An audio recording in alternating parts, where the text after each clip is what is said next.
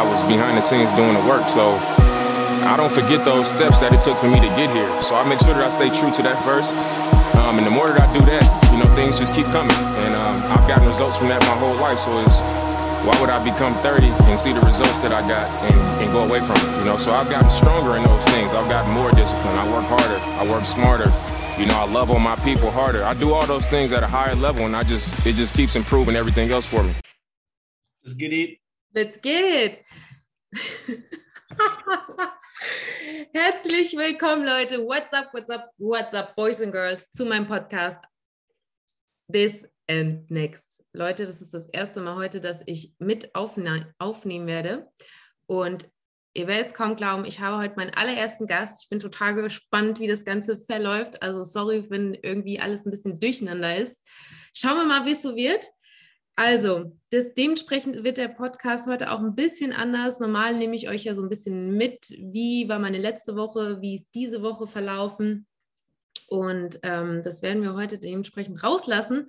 Aber es wird dementsprechend noch viel cooler, weil Leute die zweite Runde der Playoffs haben angefangen. Wir werden richtig viel auch über die Playoffs reden.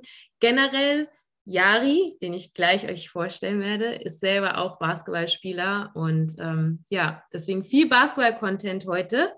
Und ansonsten, was soll ich sagen, Leute, die letzte Woche war auch an sich nicht super viel Spannendes, außer Training, Training, Training. Ich bin ja gerade in meiner Teilzeitwoche und ähm, ja, deswegen das nächste Mal dann dazu mehr. Ansonsten würde ich sagen, wir sind nicht mehr so unhöflich. Yari, Jari Beckmann, ich freue mich, es ist mir eine Ehre, mein allererster Gast. Und ich würde sagen, erstmal vorweg, wir wollen ja ein bisschen wissen, hier mit wem haben wir es jetzt zu tun. Ähm, wie alt bist du? Ja, ähm, 24 Jahre alt, Mamba hier. Ähm, nicht mehr lange, dann wäre ich 25 äh, 97er Baujahr. Und äh, ja, thanks for having me hier, Aurelia. Danke. Ich, freue mich riesig. Und äh, vor allem, wir wollen jetzt noch ein bisschen wissen. Ähm, ich habe mir überlegt, Leute, ich möchte ja generell, ich habe ja gesagt, ich möchte so ein bisschen mehr Struktur hier reinbringen. Wie kann ich das Ganze, wenn wir Gäste haben und das so ein bisschen schöner, runder beginnen?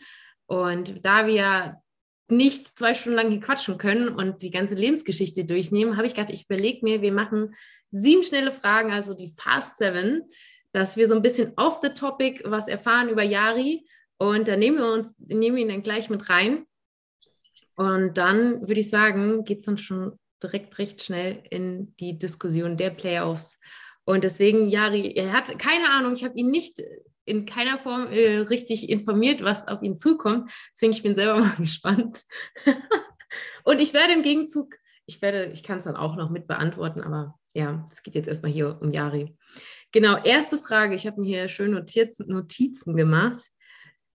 Ganz klassisch, Yari, was ist dein Lieblings-NBA-Spieler?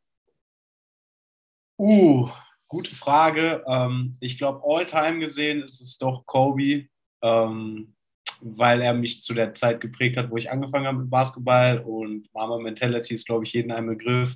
Ja. Ähm, ja, also dieser Mensch hat einfach äh, mich sehr extrem geprägt. Also ich muss auch sagen, LeBron ist auch, kommt nicht weit dahinter. Ähm, aber ich glaube, Kobe hat so das äh, Feuer in mir, sage ich mal, einfach Basketball zu spielen, auf jeden Fall.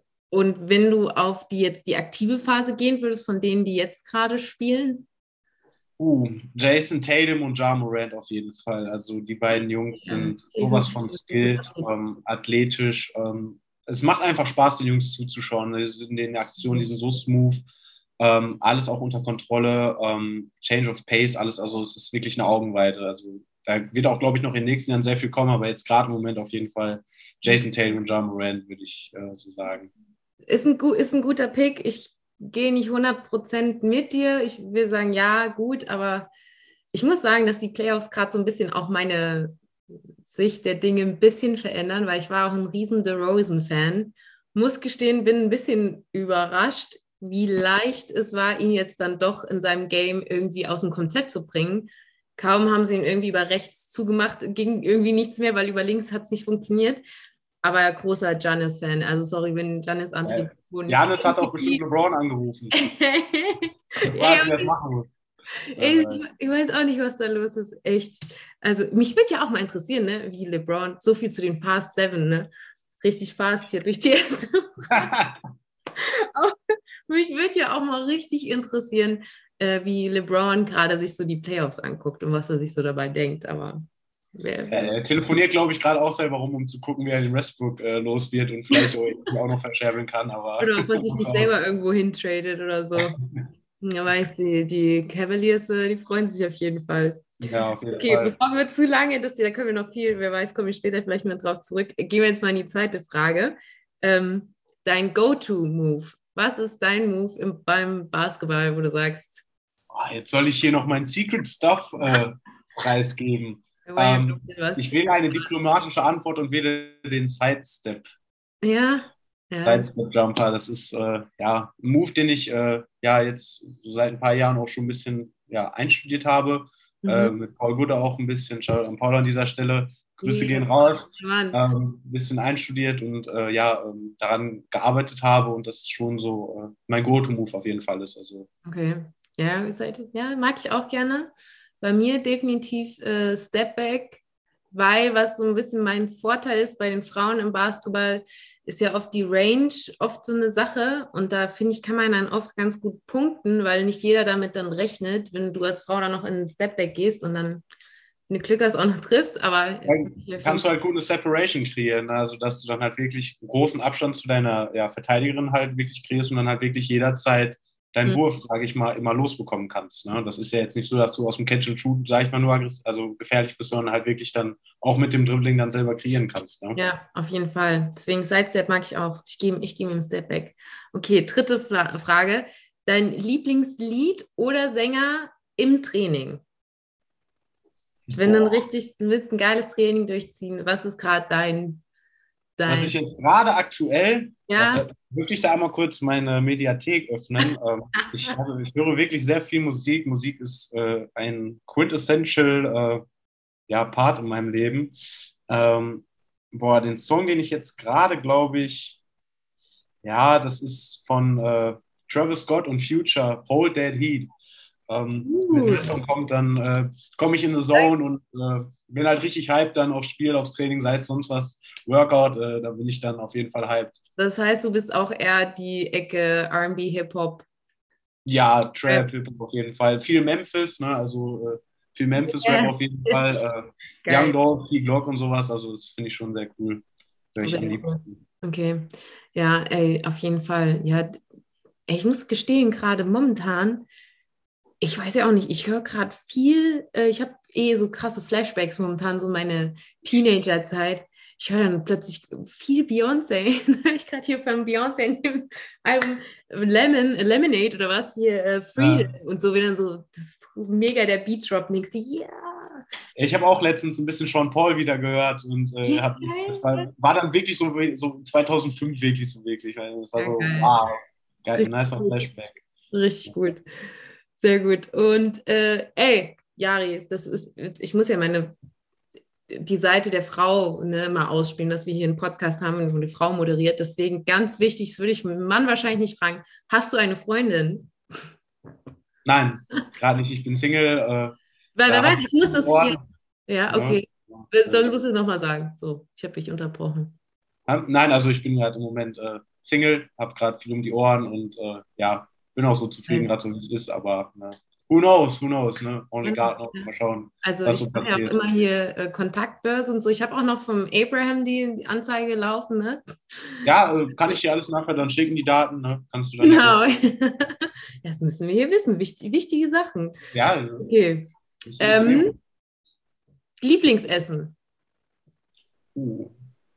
Also da ich eine Zeit lang vegetarisch war, weiß ich jetzt nicht genau, ob ich dann wirklich ein fleischlastiges äh, eine fleischlastige Mahlzeit wählen sollte oder eine ohne Fleisch. Ähm, meine Oma war ihr Leben lang Köchin und die kann wirklich sehr gut kochen.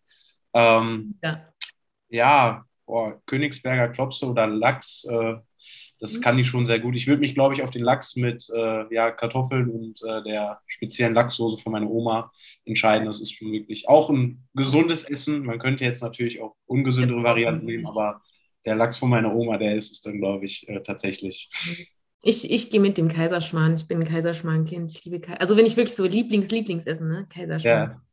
Ja. Äh, wohin ging deine letzte Reise? Nochmal bitte? Wohin ging deine letzte Reise? meine letzte Reise ging tatsächlich ziemlich unspektakulär zum Ballermann auf Mallorca. Hey, Äh, Jari.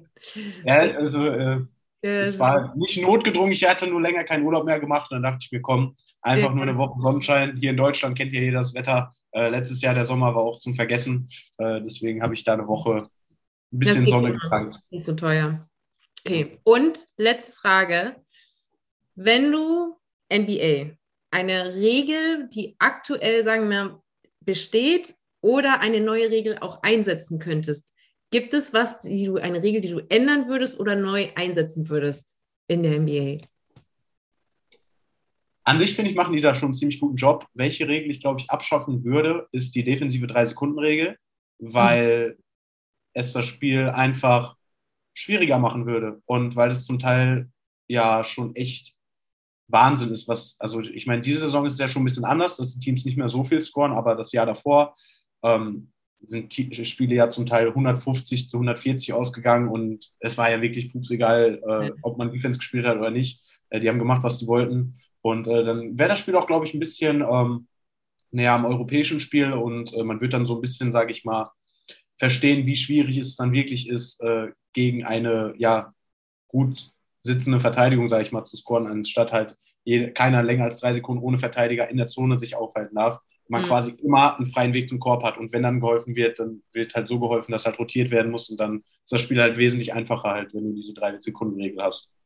Das stimmt. Würde Ja. ich dann auf jeden Fall äh, abschaffen. Einfach nur, um mal zu sehen, wie die Spieler sich halt da, sage ich mal, äh, äh, daran adjusten. Ne, das, Ja, interessant. Sehr cool.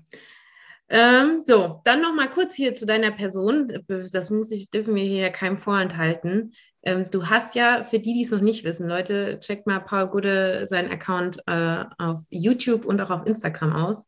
Paul hat ja angefangen mit der Serie äh, King of Cologne, wo, ähm, ja, sag ich mal, so ein bisschen querbeet in Deutschland die besten, interessantesten Spieler so ein bisschen gegeneinander zocken im kleinen 1 gegen 1 Turnier. Und du durftest bei der ersten Serie dabei sein und bist noch, weil die zweite ist ja noch nicht komplett fertig, noch der antierende King of Cologne. Ähm, das müssen wir hier einfach mal mitgeben. Richtig, also Props von meiner Seite, sau stark. Dankeschön. Ja. Und leider nicht bei der zweiten Staffel jetzt äh, dabei gewesen, weil ich glaube, das soll ja so generell ähm, was sein, was fortlaufend ist, dass da immer wieder ein neuer King of Cologne kommt, dass Ja, der also- Vierende mit drin sein wird. Ne? Und du bist Ja, also- leider, da du ja selber, das müssen wir jetzt kurz auch noch an der Stelle erwähnen, äh, in der ersten Regio Südwest, wenn man das so richtig sagt, Korrekt. Bonner Baskets Limburg spielst. Genau. Und das sind sich die Spiele in die Quere gekommen mit der Neuauflage der zweiten Staffel. Genau. Erzähl mal ein bisschen dazu. Wie war es bei King of Cologne zu zocken und wie kam es? Was ist so generell? Machst du das mit dem Basketball so nebenbei? Hast du damit noch irgendwie ein Ziel, wo du hin willst? Wie ist so ein bisschen Also, dein ähm, Werdegang basketballtechnisch? Also zuerst äh, würde ich sagen, also ich bin Bowler aus Leidenschaft. Ähm, bezüglich King of Cologne, ähm, Paul hatte mir halt davon erzählt von diesem Format und äh, ich dachte mir halt einfach so, warum einfach nicht mal äh, fragen, ob ich auch mitmachen kann. Und ähm, ich finde es halt allgemein cool, Deutsch, also Basketball in Deutschland zu pushen. Und ich finde, Paul macht da an, diese, an dieser Stelle einen wirklich Wahnsinnsjob, ähm, weil es halt wirklich eine Sportart auch ist, die im Kommen ist und die halt einfach wirklich für mich äh, seit ja jetzt mittlerweile ja zwölf Jahren, also ich habe erst mit äh, 13 Jahren angefangen, Basketball zu spielen. Äh, ja, nicht nur eine Sportart ist, es ist halt alles, was halt auch so off the court passiert. Ähm, diese Brotherhood, sagt man ja im Lockerroom, die man da hat äh, mit seinen Teammates. Ähm, den Urban Street Lifestyle, sage ich mal, den du auch hast. Ähm, das alles macht mich, sage ich mal, zu dir, also trägt dazu bei, zu dem Menschen, der ich heute bin. Und ähm, deswegen ist Ball halt, also Basketball für mich das Leben so. Ich meine, jetzt auf dem Niveau, wo ich spiele, ähm, werde ich jetzt keine äh, Familie, sage ich mal, ernähren können. Aber ähm, für mich gerade ist jetzt in der jetzigen Lebenssituation, also ich bin äh, Student, äh, es Mhm. ist halt gerade optimal, ähm, nebenbei ein bisschen Geld zu verdienen, aber trotzdem sein Hobby so ein bisschen zum Beruf zu machen ähm, und trotzdem auch noch immer weiter zu arbeiten. Also es ist jetzt nie so, dass ich sage, okay, ich bin jetzt, werde jetzt 25, ich spiele jetzt hier und da, jetzt bin ich fertig. Also für mich gibt es immer, sage ich mal, Ansatzpunkte, wo ich noch besser werden kann, sei es in der Defense, sei es in der Offense, äh, sei es beim Video, sei es sonst wo. Also da gibt es halt immer wirklich äh, Ansatzpunkte, wo man sich verbessern kann. Und ähm, ja, um auf Queen of äh, Cologne zurückzukommen, äh, ja, das war halt an sich eine sehr witzige Erfahrung, weil ich bin halt anfangs da reingegangen, wollte mal gucken, schauen, wie es wird. Ich wusste halt echt nicht, was mich erwartet, weil äh, vorher halt wir auch nicht Bescheid bekommen haben, wer alles dabei ist und so.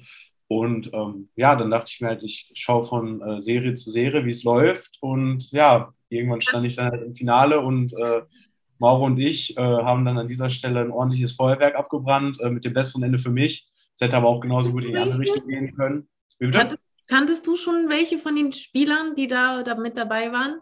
Also ähm, den Medi, der hat, glaube ich, in der ersten Runde gegen, hat er gegen Mauro gespielt. Ich weiß nicht mehr ganz genau, den kenne ich halt persönlich, aber davor kannte ich halt äh, auch die anderen Spieler nicht. Aber ich finde es halt wirklich cool, dass halt Paul wirklich diesen Raum geschaffen hat. Also auch nochmal Shoutout an das Basketball-Atelier als Halle an sich selber. Yeah, ähm, mega cool ist für mich so die erste, also die erste Halle, die ich so kenne, die halt, äh, wo du halt einfach trainieren kannst, die halt auch wirklich gute Voraussetzungen hat, weil ähm, ich glaube, viele Spieler und halt auch viele Spielerinnen, äh, ja, oder ich glaube, du auch selber weißt, wie es ist, eine Halle in Deutschland zu finden, wo du einfach reingehen kannst äh, nach Bedarf, wie du möchtest, die auch gut genug ist, ähm, sag ich mal, um deinen äh, Anspruch zu werden ne? Äh, Hallenboden, ne? Körbe, Bälle. Sowas. Wollen wir gar nicht erst anfangen. Halle in Deutschland hat überhaupt Parkettboden. Katastrophe. Ne? Und ich meine, dann draußen spielen kannst du auch, aber dann schau dir das Wetter an und dann äh, ja, bist du ziemlich schnell, sage ich mal, äh, frustriert. Ne? Deswegen. Na gut, da hast du dann meistens nicht mal eine Originalhöhe vom Korb. Das ist ja was, was mich am meisten geärgert hat. Klar kannst du mal rausgehen, aber dann nimmst du da deine Würfe und es ist einfach am Ende, ich meine, du weißt, wie es ist, man man hat, wenn man das mit so einer Leidenschaft spielt, man hat diesen Perfektionismus, man will diesen Wurf haben, dass der wie automatisch passt und dann ist der Korb in der falschen Höhe. Und dann ist, ist, ist Fakt, darf man Fakt sagen hier? das, das, das, sind dann so Sachen und so schön, klar, das ist nett, das ist aber, wenn du an einem gewissen Punkt mit einem gewissen Ehrgeiz, äh, ja, da einfach bist, dann willst du halt eine geile Halle mit einer Korbanlage, wo du weißt, die findest du auch später so, äh, wenn du dann im Verein bist, auch wieder. Ähm, Absolut. Genau. Also, ich erinnere mich an Wurfsessions draußen auf dem Court da war der Boden einfach wirklich uneben und wenn du halt geworfen hast, von der einen Seite konntest du ja. gefühlt ein Dunking machen, von der anderen Seite hast du äh, ja, höher geworfen. Ähm, es ist echt frustrierend. Also ähm, das ist halt auch dann sehr schade hier in Deutschland leider. Aber umso cooler halt, dass äh, Leute wie Paul das dann halt auch wirklich pushen und halt auch wirklich äh, groß rausbringen wollen. Ja. Ähm, unterstütze ich halt 24-7. Äh, also da bin ich immer dabei. Ja. ja, gut, dann haben wir jetzt mal schon ein bisschen Eindruck zu deiner Person und jetzt dementsprechend, weil wir hier sehen, du hast Ahnung vom Basketball. Was sagst du bisher? Fangen wir mal an, wir können nicht ganz weit zurückgehen, sonst dauert es ewig. Aber was sagst du zu der ersten Runde von auch denen, die es in die Playoffs reingeschafft haben? Waren da für dich irgendwie krasse Überraschungen mit dabei? Fandest du ein paar Teams, bist du enttäuscht worden oder würdest du sagen, boah, irgendwie ziemlich nice bisher? Sag mal also so deine Eindrücke. Ja, also ich habe hier und da das andere Bracket äh, ausgefüllt und ärgere mich halt, dass ich äh, so äh, ja, viel auf Brooklyn gesetzt habe. Ähm, und es hat mir so ein bisschen, sage ich mal, belehrt, ähm, dass Teams, die in der Regular Season viele Spiele gewinnen, tendenziell auch bessere Chancen haben, in den Playoffs zu gewinnen, weil sie halt wissen, wie es ist zu gewinnen. Wenn mhm. du dir anschaust, die Lakers letztes Jahr, als Seven ja. Seed sich irgendwie ins Play-in reingemogelt, dann halt da Golden State geschlagen und dann äh, in sechs Spielen halt gegen Phoenix verloren. Ähm, natürlich war AD verletzt und hätte wenn und aber, aber das ja, interessiert mich halt nicht. Ja. Ähm, genau dasselbe jetzt mit Brooklyn dieses Jahr. Kyrie war halt äh, nicht dabei, dann das James Harden-Dilemma da. Ähm, natürlich ist das viel Outside-Noise, der halt aufs Team wirkt, aber ähm, letzten Endes musst du halt die Spiele gewinnen, um halt wirklich da zu sein, wo du stehen willst. Und ähm, das haben jetzt, glaube ich, die letzten zwei Jahre gezeigt. Ähm, du kannst noch so ein gutes Team haben, noch so gute Einzelspieler wenn du, sag ich mal, wenn es nicht auf dem Feld zusammenpasst einfach und du halt auf dem Papier eine gute Mannschaft hast, aber auf, auf dem Feld nicht zeigst oder halt nur in Ansätzen, dann wirst du halt nicht erfolgreich sein. Und ich glaube, da wird sich jetzt auch in den nächsten Jahren einiges was tun. Also Brooklyn war auf jeden Fall für mich so eine leichte äh, Enttäuschung, gerade weil sie gesweept worden sind. Also das ist schon. Da muss ich auch mal ganz kurz einhaken, weil ja auch so viele Durant feiern. Und wo ich gestern Abend fand, das beste Beispiel, der, wo einfach ein Riesenunterschied immer für mich auch noch zu Durant oder zu Giannis, warum man, ich will äh, Durant nicht seine, also der hat das natürlich verdient, ist ein krasser Spieler, aber du siehst, Durant in den Playoffs wurde auf einmal krass gedoppelt. Ne? Jeder ist auf Durant, wollte irgendwie, müssen ihn dicht machen. Und was ist passiert? Er ist nicht zu seinen Würfen gekommen. Ja. Ja? Er konnte nicht scoren. guckst du dir das Spiel gestern äh, Bucks gegen Celtics an, ja, äh, Giannis wurde auf einmal auch krass gedoppelt, jeder ist auf Giannis. Aber was hat er? Er hat eine Lösung gefunden. Er hat einfach krasse Pässe gespielt. Er hat trotzdem sich zu helfen gewusst, hat nicht die ganze Zeit irgendwelche Turnovers fabriziert, wo du dann bei Durant dir das angucken musstest. Und das, finde ich, macht dann ein Weltklasse-Spiel nochmal diesen Unterschied, weil es ist, du musst ja damit rechnen, dass alle auf dich gehen, ja. Und Janis weiß sich in dem Moment zu helfen. Und da war ich überrascht, dass Durant so schnell, so leicht, ähm, da sag ich mal, rausgenommen werden konnte. Da war ja, ich also wirklich, ich hätte, ich muss gestehen, ich habe in dem Bracket auch auf die Netz gesetzt und war dann, ja, ich war echt überrascht auch, ja. ja also ich muss, ich muss halt sagen, also ich habe halt auch schon hohe, also sehr hoch ähm, auf KD gepokert, weil ich halt dachte, nach den Playoffs letztes Jahr, wo er wirklich ich sag mal, wirklich unnormal performt hat. Also die Serie gegen die Bucks, das war ja eine All-Time-Performance. Ja, da dachte ich mir, halt, okay, da hat er vielleicht noch einiges im Tank, gerade noch nach der Verletzung. Aber mhm. umso schockierter war ich jetzt halt wirklich, dass er in dieser Serie, ich meine, Boston hat wirklich einen Wahnsinnsjob gemacht gegen KD. Also was die für eine Defense gespielt haben, das habe ich wirklich zum Teil noch nicht gesehen. Und es war wirklich schön, mal wieder sowas zu sehen, dass halt nicht diese offensiven mhm. Feuerwerke abgebrannt werden, sondern dass halt auch wirklich noch so Einstellungen, Defense, also äh, alles, was mit, damit einhergeht, äh, noch Bedeutung haben. Und ähm, KD war komplett abgemeldet. Also ich muss sagen, Kyrie war der beste Spieler von Brooklyn. Ähm, Grüße gehen auch raus an jeden LeBron-Hater. Ähm, die sollen doch mal bitte vergleichen, wie die LeBron-Stats in den Playoffs 2018 waren. Ja. Vergleich zu KD. Ähm, ja immer so die, viele Leute sagen immer, KD ist besser als LeBron, bla bla bla. Ähm, für mich ist LeBron der zweitbeste Spieler aller Zeiten. Mhm. Ähm, aber ja, auf die Thematik halt auch gestern. Ähm, ich fand, Janis hatte zum Beispiel gestern ein richtig typisches LeBron-Spiel. Der mhm. war irgendwie dabei, aber irgendwie auch nicht und hat dann trotzdem am Ende 24, was hat er, 24, 13 und 12 aufgelegt. Wollte ich gerade sagen, also wenn du dann Triple-Double, also mit so vielen Assists und, und ja, naja, am Block, ja, sag schon. Also wie er halt das, das Spiel halt beeinflusst, obwohl er halt nicht das macht, was er eigentlich macht, also indem er halt stark zum Korb zieht. Also ich meine, die Defense collapse ja schon krass, wenn Janis zum Korb geht, aber dass halt auch diese Pässe ja. sieht und dass natürlich seine Teammates dann auch die Würfe treffen, das äh, geht ja, muss ja auch noch dann erwähnt werden. Aber Auf halt, jeden Fall. Aber das stimmt, das kann man auch noch hoffen, dass das so weitergeht. Ne? Das ist immer so eine Sache. Also es ist ja nicht so, dass jetzt die dafür alle bekannten krasse ähm, drei, dass sie die krassen Dreier die ganze Zeit nehmen und treffen. Also ist mal die Frage, ne? wie geht es weiter? Genau. Aber ich fand es halt cool zu sehen, weil er hat nicht so viele Punkte für sein Verhältnis gemacht und hat dann trotzdem durch die ähm, Rebounds und Assists einfach trotzdem es geschafft, dass sie das Ding dann gewinnen konnten. Und das auch noch bei den Celtics zu Hause. Ja, ja. Also das heißt, den Heimvorteil noch geklaut und halt Winning Basketball halt gespielt. Ja, ja, ja. Scoren kann man halt immer, ne? aber Winning Basketball ist dann halt auch nochmal. Ne? Also Basketball wird halt auch auf beiden Enden des Feldes halt auch gespielt. Ne? Vor allem er arbeitet ständig an sich. Also du siehst halt auch, sein Ballhandling wird besser. Ne? Und find mal jemanden in seiner, die Position, die der spielt, als so ein Big, ja, der so ein krasses Passing-Game auch wieder hat. Also man muss da mal drauf achten, ohne Spaß. Richtig nice. Aber gut, wir sind ja eigentlich noch in der ersten Runde. Äh, mhm. was war so generell für dich, das würde mich auch mal interessieren, was war so dein Gedanke über die Pelicans? Was, wie hattest du die weil das wäre dann auch eine Riesenüberraschung irgendwie. Ich glaube, ganz ehrlich, wer hat damit gerechnet? Ja, also ich war, ähm, ich hatte, glaube ich, auf Suns in äh, fünf getippt. Ähm, dass es jetzt noch sechs geworden ja. sind, hat mich ein bisschen überrascht. Ich meine, es lag auch ein bisschen an der Verletzung von Devin Booker, aber ähm, an sich, ja, äh, ja. also ich bin jetzt kein Pelicans-Fan, aber an sich aber es hat äh, Spaß ja, sind mir sympathisch, sage ich mal. Ähm, ja. Suns auch, aber ähm, ich dachte jetzt halt nicht, dass sie wirklich so, äh, sage ich mal, Paroli äh, bieten können, den Suns gegenüber. Und es war halt wirklich schön zu sehen. Bin ich aber, ähm, ja, äh, womit ich nicht gerechnet hätte, war äh, mit den Raptors, dass die nochmal wirklich fast da äh, Game 7 nach 3-0 Rückstand äh, forcieren. Also deine Raptors, ja. Ja, äh, da muss also, ich ja noch sagen, ich fand es ja erstmal, ja, am Ende krass, aber ich war überhaupt erst geschockt, dass die überhaupt so schlecht gestartet haben. Da, dabei, ja. ich muss gestehen, ich bin mit richtig hohen Erwartungen rein.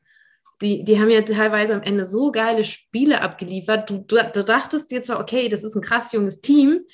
Äh, mal schauen, wie die so die Playoffs ne, meistern. Aber also da war ich, da war ich erst super traurig, dass ja, die also so, dass die natürlich so eine Aufholjagd noch machen. Das war dann wieder geil, ne?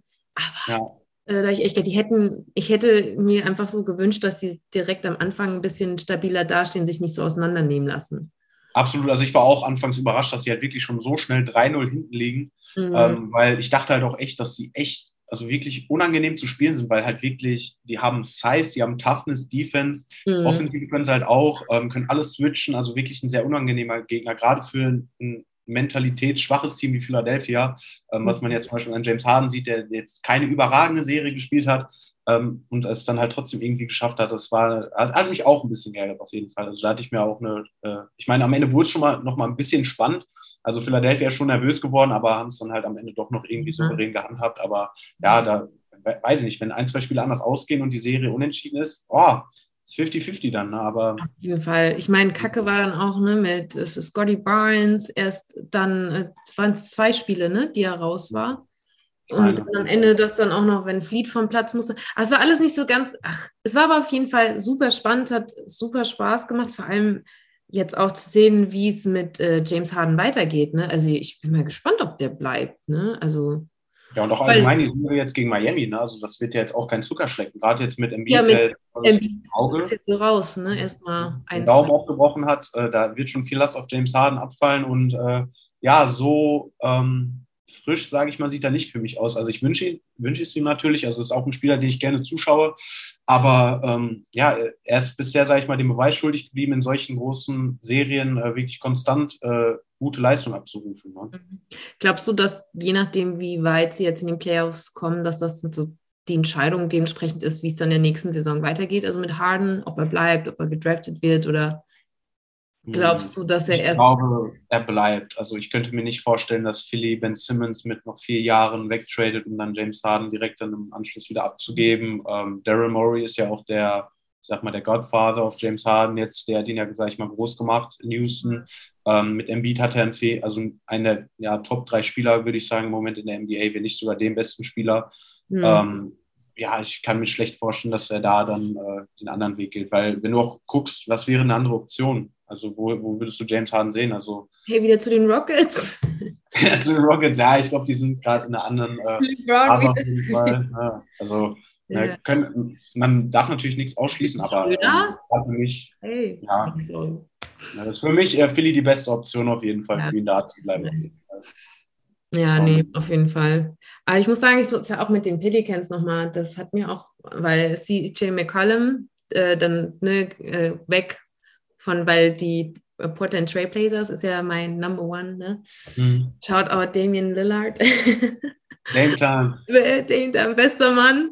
ähm, das war dann auch schon mal schön zu sehen, weil das hat schon wehgetan. Ne? Ich meine, die immer zusammen spielen zu sehen, Dame und McCallum. Und äh, das hat mich dann schon ein bisschen gefreut, dass der da so gut ankam und dass es dann auch ein bisschen weiterging für die. Ja, dass halt auch in die Playoffs ging. Also jetzt auch mit äh, Hinblick auf Zion ist ja auch immer viel Drama drum. Also ich mag das auch. Also natürlich NBA ja. ist ja auch viel so Glamour und drum und dran und aber ich finde es halt echt nervig mittlerweile, diese Zion-Diskussion und so. Also, mein Gott, der war jetzt verletzt und der wird jetzt auch wiederkommen. Und umso besser fand ich es dann halt, dass äh, New Orleans trotzdem competitive war, ohne mhm. Zion. Und ähm, ich muss halt sagen, CJ McCollum ist auch einer der Spieler, die ich am liebsten zuschaue, weil er wirklich mhm. auch durch hartes Training und Skillset, äh, also sein Skillset erweitert hat und ähm, ja, wirklich echt smooth ist. Also den kannst du halt wirklich sehr schön, ja. äh, sage ich mal, studieren.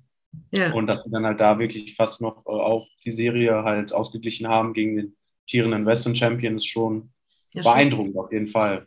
Ich war ja. Aber ich habe eine Frage ja. für dich. Wer war dein Top-Performer der ersten Runde, wenn du dir alle Serien anschaust? Wer ist dir da so herausgestochen? Ich muss sagen, Tatum hat mich echt richtig überrascht. Ich war nie so der riesen Tatum-Fan. Ähm, da war, deswegen war ich dementsprechend ein bisschen schade, dass er jetzt bei gestern beim Spiel ähm, gegen die Bucks nicht so. Ich muss gestehen, hätte ich das Spiel nicht gestern gesehen, dachte ich mir, mir, boah, krass, mal gucken, was er so. Also Tatum hat mich persönlich extrem positiv überrascht. Und ansonsten muss ich wieder sagen, Draymond Green wieder spielen zu sehen. Ich finde, den Typ, der wird auch zu wenig erwähnt, was die Defensive angeht. Also ich finde es krass, wie er die Verteidigung liest wie er einfach schon im Vorhinein weiß, bevor die überhaupt ihren Spielzug laufen, weiß er schon genau irgendwie, wie er jetzt, also siehst du auch immer, wie er dann seine Mitspieler so rumschubst, ey, du musst jetzt mhm. da, ich bin jetzt hier. Ähm, ich muss sagen, Draymond Green hat mich einfach wieder mega geflasht, dass man auch nach einer Verletzung dann so zurückkommt, ähm, was halt dementsprechend auch einfach gerade nur Spaß macht, die Warriors zu sehen. Also das muss ich echt sagen. Spielen ja. schön Basketball. Ja, Tatum und, und Draymond Green waren so meine. Ich finde das, find das Coole bei Draymond Green ist, weil er ist ja jetzt nicht so der flashy Offensive Player wie Jason Tatum, Steph Curry und wie sie alle heißen. Ähm, aber so the way that he impacts the game, sage ich mal, also den Einfluss, den er nimmt auf diese Mannschaft, das schafft kein Steph, das schafft kein Clay, kein Jordan Poole, obwohl Jordan Poole auch im Moment Wahnsinn, also was der abliefert, auf jeden so Fall. gelassen und so effektiv und immer ähm, die Ruhe selber, sage ich mal, und gute Entscheidungen treffen. Ja. Ähm, aber bei Draymond Green, das ist halt, äh, da siehst du halt, der ist halt so der, für mich der Inbegriff von Winning Basketball halt. Ja. Weil er halt auf beiden Seiten, sage ich mal, auch äh, vom Kopf her. Da, da, siehst du halt auch, wie wichtig der Kopf beim Basketball ja, ist. Der kann dann halt auch mal scoren und nimmt auf einmal wieder einen Dreier. Du denkst, seit wann hast du mal wieder einen Dreier genommen, ne? Aber ähm, ich glaube, es ist unfassbar wichtig, einen guten Verteidiger, also vor allen Dingen der da auch so eine Ruhe reinbringt und der, und du merkst halt einfach, die Jungs, ey, die, die kennen sich, da, da ist Erfahrung, da ist aber auch frisches, junges Blut mit am Start. Die haben Bock, also ich, ja. Also, ein guter Mix auf jeden Fall in Golden State, auf jeden Fall. Ja. Und deine, was war so dein Surprise? Ähm, Surprise war für mich, dass Jalen Brunson mit, ich weiß nicht wie groß er ist, 1,88 Meter, glaube ich, also 6'2, ja. 6'3, so dominant auftritt und so starke Zahlen auflegt in so einer engen, wirklich knappen Serie gegen Utah, dass ich glaube, in einem Spiel hat er, glaube ich, über 40 Punkte gemacht. Ja. Ähm, der war für mich der Top-Performer der ersten Runde, gerade weil Luca verletzt war und ich hatte halt, weil Luca verletzt war, hatte ich halt auf die Jazz getippt fälschlicherweise. Äh, Jalen Bronson hat mich eines Besseren belehrt und da muss ich halt echt meinen Hut ziehen, weil er halt, äh, ja, Luca wirklich sehr gut ähm, vertreten hat. Ich meine, er spielt schon die ganze Saison über extrem konstant, super effizient. Ähm, mhm. Aber jetzt in den Playoffs hat er sein, meines Erachtens sein Spiel nochmal auf eine ganz andere Stufe gehoben und äh, wird auch interessant zu sein, jetzt wo er halt hingeht, weil er ja auch Free Agent wird. Ähm, und der wird halt da auch teuer werden. Euros oder Dollar rollen. Ja, auf jeden Fall. Also der war für mich so der Top-Performer der ersten Runde. Ja. Ja, nice, da hast du recht, auf jeden Fall. Ey, es waren schon ein paar, also ich muss gestehen, ich hätte nie gedacht, dass am Anfang, also das Jazz, also gerade, ich habe äh, Utah Jazz auch schon live gesehen, in Rudi Gebör, Gebör, jetzt läuft Rudy. ähm, und Donovan Mitchell, ich habe mich da so drauf gefreut und das hat mich echt ganz schön enttäuscht. Hätte ich nicht gedacht, dass mich die Serie so wenig catch kann. Hast halt auch erstmal nicht Luca gesehen. Ich weiß auch nicht, was mich bei Luca so stört. Ich weiß, ich habe jetzt hier wahrscheinlich ein paar Hater am Start, wenn ich das so sage. In den ich Kommentaren. Feier, ich feiere Luca. Aber der ist mir manchmal noch zu sehr ein kleiner Junge, der zu sehr so meckert. Der meckert mir dann manchmal zu schnell. Ich hoffe manchmal, dass da noch so eine gewisse Reife kommt. Ich glaube, wenn er dann noch so ein bisschen mehr so ein Teamleader werden würde und sich manchmal irgendwie, weiß ich nicht, ich weiß nicht, das ist mir manchmal ein bisschen zu trotzig, ja. Und dann ja. verhaut er, und dann musst du auch immer noch, klar, macht er krasse Dinge rein, aber genauso viele haut er halt auch daneben. ja, ich mag ihn super gerne, aber ich hoffe so ein bisschen, dass er dann noch ein bisschen an Erfahrung. Ja, noch ein bisschen, ja, reifer halt, wie du halt schon genau. gesagt hast. Da fehlt also, mir noch so ein bisschen die Reife. Und das, ja, muss ich sagen, hat mich am wenigsten, hat mich die Serie irgendwie mitgenommen. Und ja, aber ey, wir dürfen nicht Timberwolves gegen Memphis Grizzlies vergessen. Das war auf jeden Fall auch eine ganz, ganz wilde Serie. Also, die, die hat mich auch echt überrascht, weil ich dachte echt, Minnesota ja. war jetzt auch schon ja, wieder ein paar Jährchen nicht in den Playoffs und sind ja auch übers, nee, die, sind, die waren nicht im Play, aber die haben sich ja direkt qualifiziert. Ja. Aber ich hätte echt gedacht, dass Memphis solche Probleme hat. Gerade, die können sich ja glücklich schätzen, dass sie halt wirklich so Comeback-Runs immer hatten, also im dritten ja. und vierten Viertel. Äh, sonst wird die Serie, also sonst sprechen wir vielleicht darüber, dass Minnesota jetzt gegen Golden State spielt. Das also, stimmt. Das also, war nicht äh, klar. Das war nicht keine klare. War, war ausgeglichener, als ich dachte. Also ich hätte ja. jetzt echt gedacht, dass Memphis da, gerade weil sie auch ohne Ja Morant in der Regular Season so äh, ja, stark aufgetreten sind, mhm. äh, sage ich mal, einen kurzen Prozess damit machen. Aber ja, da sieht man dann halt, in den Playoffs, da ist nochmal wirklich ein anderes Spiel. Ne? Also die Regular Season ist da halt, ja, ich sag mal, äh, easy going, mehr oder weniger mir hat einfach auch Towns, ich muss sagen, Towns macht mir einfach Spaß zuzugucken. Ich finde den irgendwie so cool. Da bin ich auch so gespannt, was da noch kommt. Ne? Ah, schön. Ja, Ant-Man halt auch, ne? Anthony Edwards halt. Äh, ah, ich glaube, auch. Game 6 hat er auch nochmal 30. Das letzte Spiel war auch einfach wieder krass, was der da ja, das der so performt hat. Wenn er da seinen Corner-Dreier nimmt und denkst, ja, es macht Spaß. Richtig. Ja, cool. auf jeden Fall, auf jeden Fall. Aber ich muss auch allgemein sagen, die Playoffs sind dieses Jahr sehr amüsant, muss ich sagen, weil auch endlich mal wieder so ein bisschen Normalität ist. Volle Hallen, ähm, nicht mit Covid-Protokollen und sowas. Das ist Ja. auch gleich mal schön, dass man wieder so ein bisschen dieses ja, Playoff-Feeling auch so ein bisschen hat. Ne? Also Mhm. das hatte ich jetzt so die letzten zwei Jahre irgendwie nicht so. Ich habe es ein bisschen verfolgt, aber ich war jetzt nie wirklich so ein Tool. Also ich weiß auch gestern beim Spiel Memphis gegen Golden State, Ja. ähm, ich bin wirklich musste aufstehen, mich hinstellen, das Spiel gucken, weil es teilweise echt wirklich Es war wild. Es hat so Spaß. herging und die Stimmung halt auch einfach echt. Also ich habe wirklich Gänsehaut zu Hause bekommen und das Mhm. ist ja das auch, was es ausmacht, ne? die Atmosphäre. Und das hatten wir jetzt auch die letzten Jahre nicht. Da ist man halt auch sehr froh drüber, dass es wieder ein bisschen normaler ist. Ne? Ja, das stimmt, das stimmt. Aber ich muss auch sagen, das, ich glaube, das war halt wirklich mit die allerersten Games, also die ersten Matchups, wo du sonst immer denkst, ja, die sind so ein bisschen lazy, weil da ist noch nicht, ne, bist ein bisschen spannender. Da hat so der teilweise schon äh, gefühlte Finals-Atmosphäre, wo du dachtest, Ja. Leute, was ist denn hier los? Also, Zum Beispiel in New Orleans, als sie da das, äh, als sie die Serie ausgeglichen haben, also was da für eine Stimmung Ja. war, wirklich, das war schon. Ne, und das war der Eight-Seed, musst du halt überlegen. Also, Ja, ja. Das, ja, das war, das stimmt. Da muss ich sagen, das, das war eh auch überraschend. Wer mich ja wieder total äh, enttäuscht, was heißt wieder, aber äh, waren die Hawks. das war irgendwie. ja, letztes Jahr haben sie ja einen guten Playoff-Run hingehauen, aber Ja, genau. Und deswegen muss ich gestehen, hatte ich sogar, na, warte mal ab, bis die in die Playoffs kommen, weil sie, ich dachte mir, die, weißt du, die bringen die Erfahrung vom letzten Jahr mit und dann, dann können sie vielleicht anders performen, sich von der anderen Seite zeigen. Gut, hat es natürlich hart mit äh, Miami, ne? Ja. Äh, den ersten. Aber die haben ja auch in der Regular Season halt, also es war, also vielleicht war es halt auch wirklich nur so ein Breakout hier, wo die halt wirklich mal einfach so krass kurz gepiekt sind und dann jetzt halt wieder, sage ich mal, auf den, äh, ja, ja, also auf den, wie sagt man das, auf den äh, Boden der Tatsachen zurückgekommen sind. Ja. Ähm, weil, ja, Trey Young ist ein super Spieler, kann man auch super studieren, ähm, viel von lernen. Aber ähm, ja, die Hawks an sich äh, waren für mich jetzt dieses Jahr nicht irgendwie, haben die den Anschein gemacht, dass sie da nochmal einen Sprung gemacht haben. Ähm, und dann hast du ja auch gesehen, die sind jetzt auch nur übers Play-Turnier halt äh, in die Playoffs reingerutscht. Äh, ich weiß halt nicht, wenn Cleveland gegen Atlanta gewonnen hätte, ob Cleveland bessere Chancen gehabt hätte, um ein bisschen Paroli zu bieten gegen Miami. Aber ja, es ist so, wie es ist. Die Hawks haben ja Aber, ja, war irgendwie. keine gute Saison gespielt. Also ich meine, Playoffs musst du mit so einem Kader erreichen.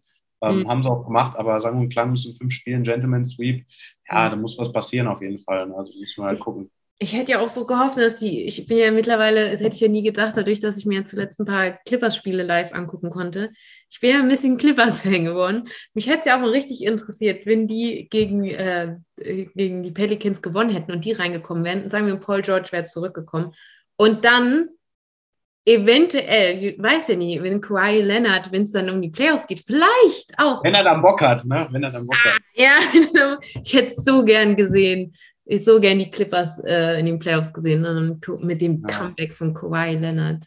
Aber ich bin auch mal gespannt, was die nächstes Jahr machen, die Clippers. Also die waren ja jetzt, dieses Jahr war ja so ein bisschen so in between.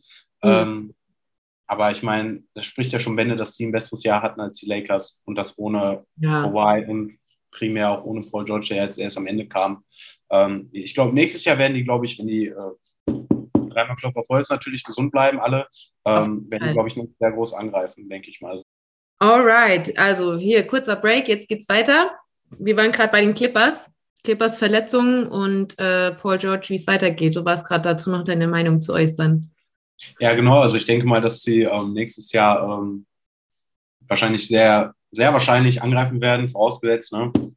Die bleiben gesund. Ähm, ich hoffe es halt. Ähm, wie gesagt, das siehst du auch dieses Jahr in den Playoffs wieder, ähm, was für Verletzungen äh, ja für einen Unterschied machen können. Hm. Sehe Toronto, sehe Philadelphia ähm, und so weiter. Ähm, da, also kann ich mir schon vorstellen, dass die Clippers nächstes Jahr, äh, die sind auf der Guard-Position eigentlich gut besetzt. Ähm, auf den Wings haben sie zwei der besten Two-Way-Players der NBA. Dann hast du noch als Backup Norman Powell, Robert Covington, Subac. Yay. Also Herr Hartenstein, der deutsche, äh, deutsche Junge. Ja, äh, guter Junge. der- Shoutout. Hartenstein. Ja, Hartenstein. Ähm, und ähm, ja, das ist, glaube ich, ein, ja, also schon einer meiner Favoriten für nächste Saison auf jeden Fall, weil sie halt auch schon ein bisschen jetzt länger zusammenspielen und halt bisher auch noch nicht den Erfolg gehabt haben. Also das kann natürlich auch, sage ich mal, ähm, ja, das, äh, äh, ich sag mal, die, also die Schwachstelle sein, dass sie halt noch nicht diese Conference Finals, Finals erreicht haben, dass sie halt noch nicht so viel, sage ich mal, auch gewonnen haben, öfters verletzt waren. Ähm, Mhm. Auf der anderen Seite haben sie halt aber so gesehen jetzt auch nichts mehr zu verlieren. Ne? Also jetzt Kawhi war raus, Paul George auch. Ähm, also die sind auch, glaube ich, hungrig alle da, dass sie mal endlich was reißen und äh, ja, hoffentlich äh, nächstes Jahr das dann äh, vollbringen können. Auf jeden Fall, ich sag's euch, Leute, ich sag's euch, die sind so unterschätzt und vor allem auch die ganze Atmosphäre. Ich finde es immer so schade, ne, dass die Leute halt, das, wenn da Kohle drin ist und ein Franchise hier, die Lakers, ne, dann automatisch haben die mehr Fans. Die Leute, ich habe immer das Gefühl, das ist jetzt gleich mit Bayern München. Ich glaube, die wenigsten sind Bayern München-Fans, weil sie denken, boah, Bayern München ist so geil, sondern weil es die Werbung einfach schafft, dass man denkt, oh ja, Bayern München ist cool.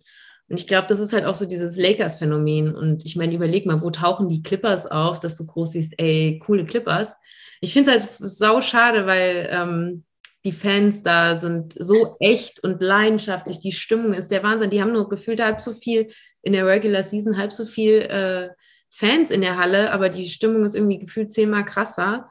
Und ähm, ja, und ich gönne denen so sehr, weil für mich ist es, gerade wenn man die Möglichkeiten hat, mal vor Ort äh, sich die Spiele anzugucken, ähm, das ist so, das ist einfach so schön zu sehen und deswegen finde ich so schade, dass viele Franchises irgendwie nicht so die Aufmerksamkeit bekommen, die sie irgendwie verdienen. Deswegen bin ich jetzt Clippers, Chaka.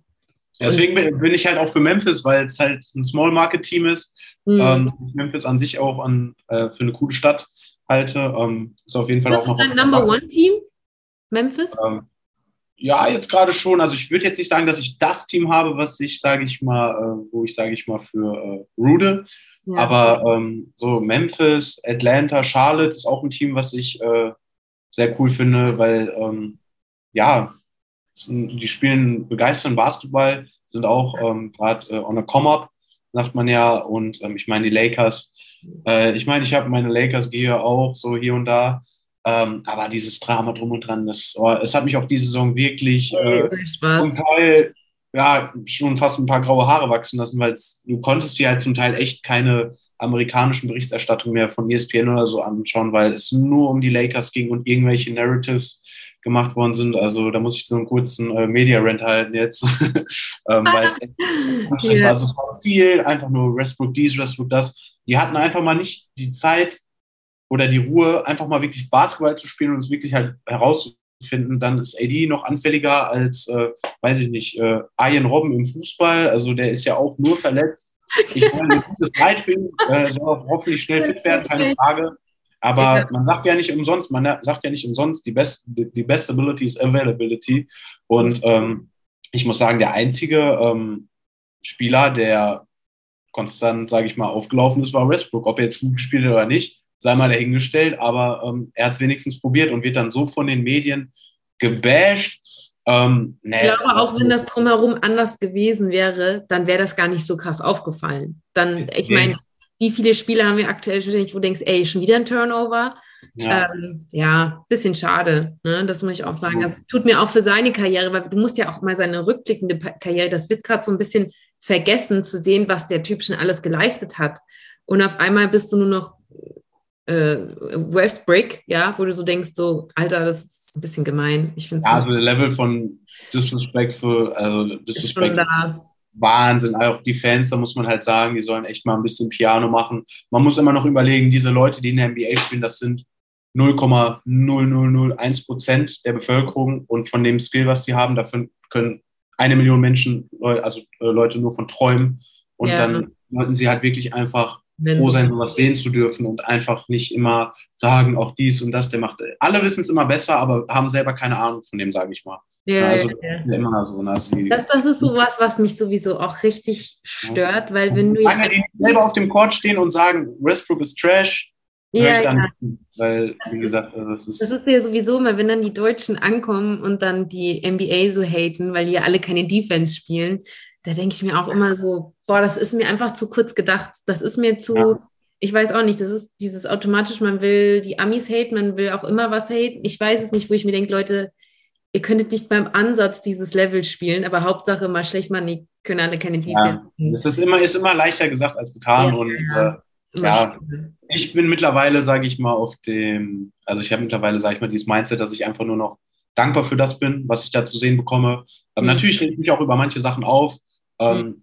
Hate auch ein bisschen, aber ähm, trotzdem im Großen und Ganzen bin ich halt immer, ja, appreciate ich einfach das Game und äh, wie gesagt, die Jungs, die leben das halt auch und äh, Man muss ja aber auch, ja, überlegen, die Jungs können ja erstmal per se nicht dafür, wie die NBA, sag ich mal, eingesetzt wird, was die Regeln drumherum ist. Ich meine, du musst immer noch sehen, dass die, die Jungs, was sie für eine Leistung erbringen. Und das ist das am Ende des Tages, wo ich einfach meinen Hut ziehe und sage mir, ähm, ich weiß einfach selber als Athlet, was da für eine, ein Hauch, ich meine, ich will mich da nicht gleichsetzen, dass ich weiß, wie viel die trainieren, aber dass du überhaupt so eine Hauch von einer Vorstellung, was da für eine Arbeit dahinter stehen muss, dass du so überhaupt spielen kannst. Und das, das, das können sich die meisten Leute gar nicht vorstellen und die würden ja. halt auch schon bei der ersten Trainingseinheit, äh, würden die sich übergeben und wieder in die Halle kommen, weil es halt so intensiv ist. Ja. Und ähm, ja, also das ist, man muss, wenn man sich das schon allein, sag ich mal, vor Augen führt, 82 Regular Season Games in einer Zeitspanne von vielleicht fünf, yeah. sechs Monaten.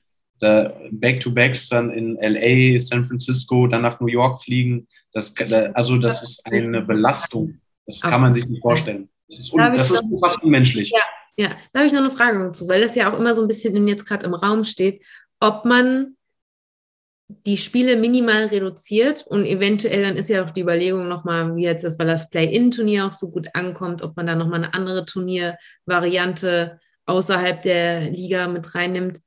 Ähm, hast du da schon von gehört? Was denkst du darüber? Denkst du, das wäre sinnvoll, das ein bisschen zu reduzieren, die Anzahl der Spiele? Oder also ist es genau also, richtig, wie es ist? Das ist halt jetzt so die Frage, ne? weil die NBA macht es ja schon seit vielen Jahren so, dass man halt 82 Regular Season Games hat. Mhm. Ähm, ich meine, sie haben es jetzt ein bisschen attraktiver gemacht. Ähm, man muss natürlich aufpassen. Also ich, äh, wenn man da jetzt so eine Parallele zum Beispiel zieht, zum, also äh, zu Formel 1 zum Beispiel, die haben jetzt zum Beispiel so ein Sprintformat eingeführt, dass man anstatt von Qualifying mhm. ähm, quasi so ein kurzes Rennen fährt, um dann die Startposition festzumachen, um es ein bisschen attraktiver zu machen. Finde ich nicht verkehrt. Die Frage ist, äh, wie viel brauchst du davon? Also die Menge macht ja bekanntlich das Gift. Und ähm, in der NBA ist jetzt so, du hast jetzt über Jahre, Jahrzehnte hast du, sage ich mal, die 82 Spiele gemacht. Ähm, natürlich wollen jetzt so ein In-Season-Tournament ja auch machen. Mhm. Ähm, könnte an sich, glaube ich, von, also meines Erachtens interessant sein. Auf der anderen Seite ähm, wird ja dadurch die Belastung auch immer mehr gesteigert, weil so hast du jetzt, sage ich mal, in Aber der Regular mit der, der, der Frage dann ein paar von der Regular Season ein paar Spiele zu reduzieren, ob man das dann so ein bisschen ausgleicht. Mhm. mhm. Also ich glaube, wenn man das sich so von der Sport, äh, oh, Servus. Für die, die gerade nur hören und nicht sehen, meine Katze crasht gerade die Story. Will auch mal. Äh, will auch noch mal berühmt werden. Ne? ähm, also ich glaube, wenn man sich das so von so einer sportmedizinischen, sportwissenschaftlichen Seite anschaut, ähm, wird es, glaube ich, schon mehr Sinn machen, mhm. weniger Spiele zu machen.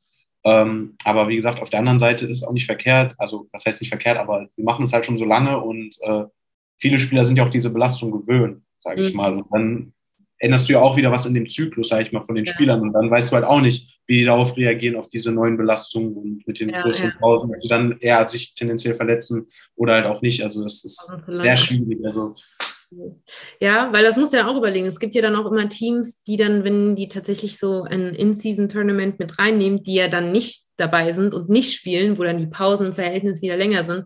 Also ich bin auch mal gespannt. Am Ende des Tages muss man ehrlich sein, geht sowieso um die Kohle. Wenn da genug ja. dran verdient, dann wird es kommen. Ja. Genau. Also ich bin gespannt. Ich finde es ein interessanter Gedanke und ja, mal schauen. Ne? Also an sich, sich finde ich es cool, dass die NBA äh, als Liga sagt, ähm, wir wollen unsere Liga optimieren, sich quasi immer weiter verbessern, äh, dass sie jetzt nicht sagen, okay, wir haben 82 Spiele, wir machen das so. Äh, mhm also nicht so konservativ, sondern halt schon ein bisschen offen, sage ich mal, daran gehen und halt auch offen, wie gesagt, für Veränderungen sind. Das muss man der NBA schon lassen, das machen sie schon sehr gut. Okay, zweite Runde, Jari. Wir sind jetzt, wir hatten schon zwei Spiels. Spiels? Hm. Spiels. Nee, hier läuft es wieder richtig. Zwei Spiels hatten wir. Bucks Celtics und ähm, ey, ich sag's euch, ich sag's euch, die Warriors, ich freue mich schon jetzt. Ich bin, ich bin so hyped auf die Warriors. Die Warriors gegen die Grizzlies. Ähm, was glaubst du jetzt in der zweiten Runde? Wie geht's aus? Wer ist dein Favorit und was sagst du zu den zwei Spielen gestern? Weil da Stichwort Warriors Game, das Draymond Green Foul, mhm. Flagrant 2. Deine Meinung würde mich interessieren. Und ähm, ja, erstmal. Also allgemein, allgemein, wer das Spiel gestern noch nicht geschaut hat, ich möchte nichts voll wegnehmen, aber ihr müsst das Spiel schauen. Wirklich, ja. also ich gucke schon lange Basketball, lange NBA. Es war wirklich eines der besten Spiele, die ich wirklich je gesehen habe. Also ich habe äh, Game 7 2016 NBA Finals geschaut. Ich habe äh, das Mello, wo Mello äh, gegen die Bulls Back-to-Back Clutch-Würfe getroffen hat, habe ich live gesehen. Ähm, wow, echt live? Also nicht vor Ort, aber. Oh, okay, okay, gut. Also da bin ich dann nachts aufgestanden, habe es halt geguckt. Okay, sehr ähm, Aber ähm, äh, ist auf jeden Fall noch auf der To-Do-List, ähm, NBA-Spiel live zu sehen. Ähm, aber das Spiel war Wahnsinn. Also ich stand vor dem Fernseher wirklich, ich konnte mich nicht hinsetzen, weil es wirklich ergreifend war. Und ähm, ja, es war wirklich eines der besten Spiele der jüngeren Playoff äh, ja. Vergangenheit auf jeden Fall. Ähm, nee, äh, zur Ejection. Ähm, kleiner Spoiler, dort, Draymond Green wurde äh, ejected. Äh, ich glaube, das kann man nicht in die nicht äh, mit Play 2. Ähm, ich muss sagen, hart, aber fair, weil äh, es schon ein gefährliches, unnötiges Spiel von ihm war. Und wie die Schiedsrichter allgemein in dem Spiel gepfiffen haben, fand ich, hat es nur gepasst. Mhm. Weil ähm, als sie sich das anfangs angeguckt haben, dachte ich mir, okay, es wird ein Flagrant Run. Aber mhm. als sie dann noch länger geguckt haben, dachte ich mir, okay, sie pfeifen allgemein schon die ganze Zeit sehr, sehr kleinlich. Also da waren viele 50-50-Calls, wo du sagen kannst, ja, kannst du auch in dieser, gerade in den Playoffs, ein bisschen mehr laufen lassen. Ähm, und gerade da haben die Schiedsrichter dann oft äh, doch schon, sage ich mal, äh, das Foul gepfiffen. Ähm, und dann konnte ich es dann halt äh, schon, sage ich mal, verstehen, warum sie ihn injected haben, weil sie halt diese Linie schon das ganze Spiel über durchgepfiffen haben. Und deswegen war ich nicht so überrascht, dass er halt äh, wirklich ejected wird. Aber natürlich ein riesen äh, ja, äh, Loch dann halt ins Spiel von Golden State gerissen und äh, die haben es dann ja trotzdem noch, sage ich mal, gut äh, kompensiert. Das war das Beeindruckende. Das ja, also beeindruckend. Clay Thompson, Jordan Poole für mich der beste Spieler des Spiels mit yeah. Jaron Jackson Jr., ähm, Ja Morant, Steph Curry. Ähm, klar haben die ihre Zahlen aufgelegt, aber ähm, ja. Äh, da habe ich, eine hab ich eine Frage zu. Das ist ja. mir gestern so oft, wenn ich das Spiel geguckt habe. Ähm, du hast ja gemerkt, also ich glaube, wo Ja sich noch richtig oft, vielleicht es sich ein bisschen verkacken kann, du merkst halt noch diese, diese, diese Jugend, also dieses, dass er noch so jung ist, ja. Da hat er ein mega Spiel, weil wir wissen, es ist nicht immer so. Klar, der irgendwie, er sticht immer heraus, aber er ist auch nicht immer, dass er mega scored, ja. Ähm, also viele Punkte macht. Da hat er gestern so ein krasses Spiel und du hast so richtig gemerkt, wie er so hype war. Ne? Der war richtig on fire und hat ja gefühlt dann am Ende fast jeden Punktende am Ende alleine gemacht, weil es ist schnell ähm, zum Korb äh, gezogen und hat dann ja auch meistens erfolgreich gefinisht. Und dann ganz am Schluss hat er es ja wieder versucht, alleine zu machen. Und hat dann ja seinen versuchten Layup nicht getroffen.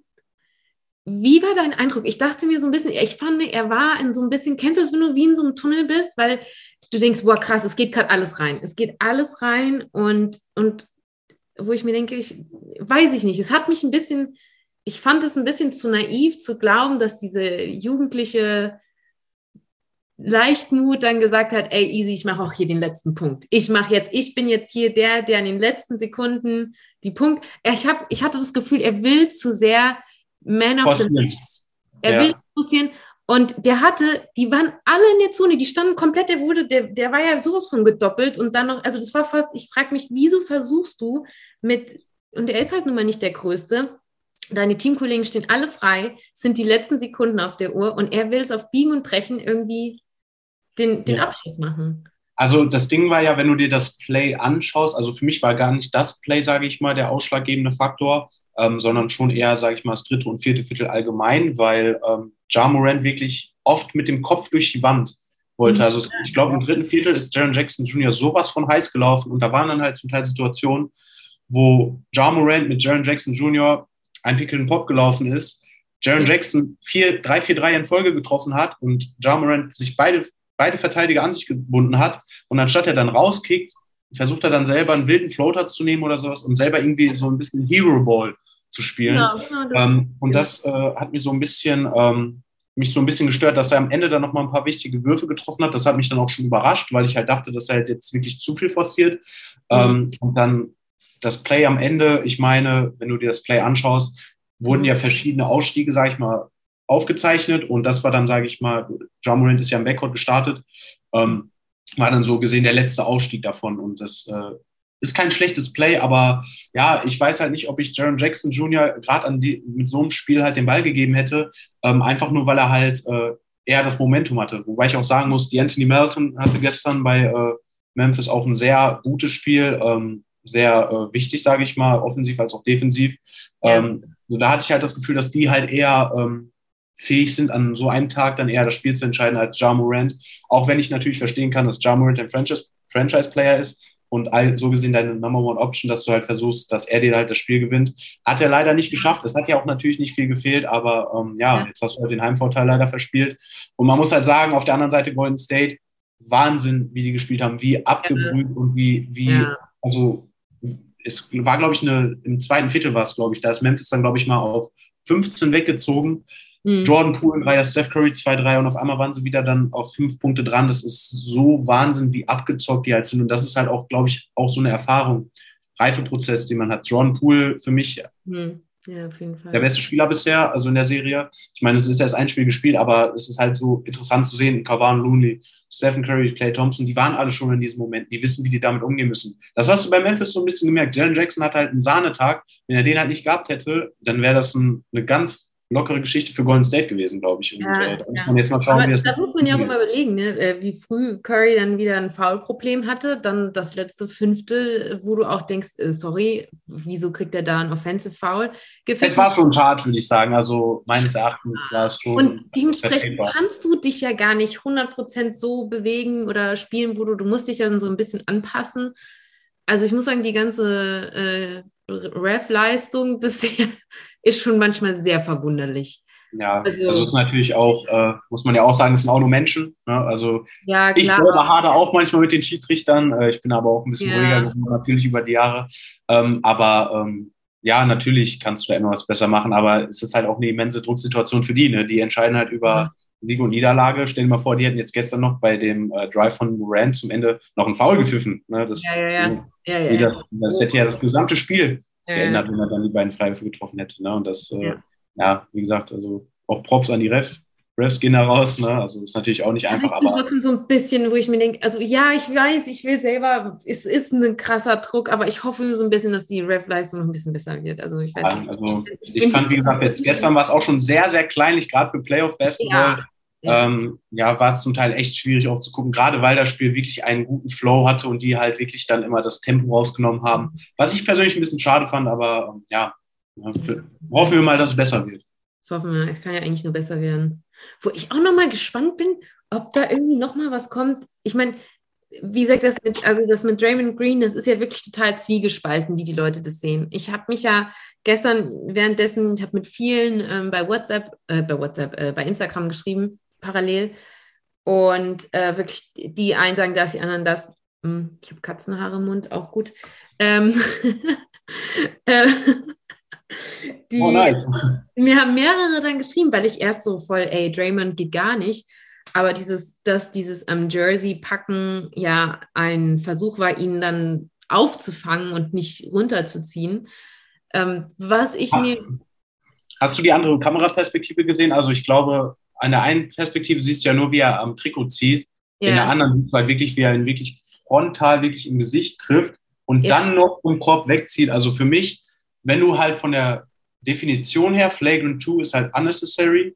Ähm, das war für mich keine Basketballbewegung und es war halt auch, also meines Erachtens hat er jetzt keine Verletzung in Kauf genommen, aber es, es wäre tendenziell bestand schon die Gefahr und äh, ich glaube, mhm. deswegen haben die Schiedsrichter halt auch gesagt, weil es halt so ein gefährliches Spiel ist, ähm, das Jersey ziehen hätte ich jetzt nur als Flag and Run gewertet, aber halt der Schlag ins Gesicht. Ich meine, mhm. er will ein hartes Foul machen, keine Frage, den Korb verhindern, aber mhm. wie er das dann halt gemacht hat, ähm, da kann ich dann halt die Schiedsrichter nachvollziehen, weil es halt schon echt gefährlich war. Ja, was mich halt so verwundert hat, also ich bin ja dann immer so typisch Frau, ich weiß nicht, ob wir, wir denken ja ein paar noch ein bisschen in die Ecke hier und nochmal da und so, was mich einfach so mega irritiert hat, weil wenn es wirklich so von ihm diese Härte gesucht wurde und dann auch noch, ey, ich packe den jetzt irgendwie auch noch an Jersey und reiß ihn am Boden, dann tickt der, ich, ich, tickt man doch nicht so heftig aus. Also der ist ja wirklich so ausgerastet, wie er das, also die, wo ich mir denke, wenn er das wirklich so krass forciert und beabsichtigt hat, dann,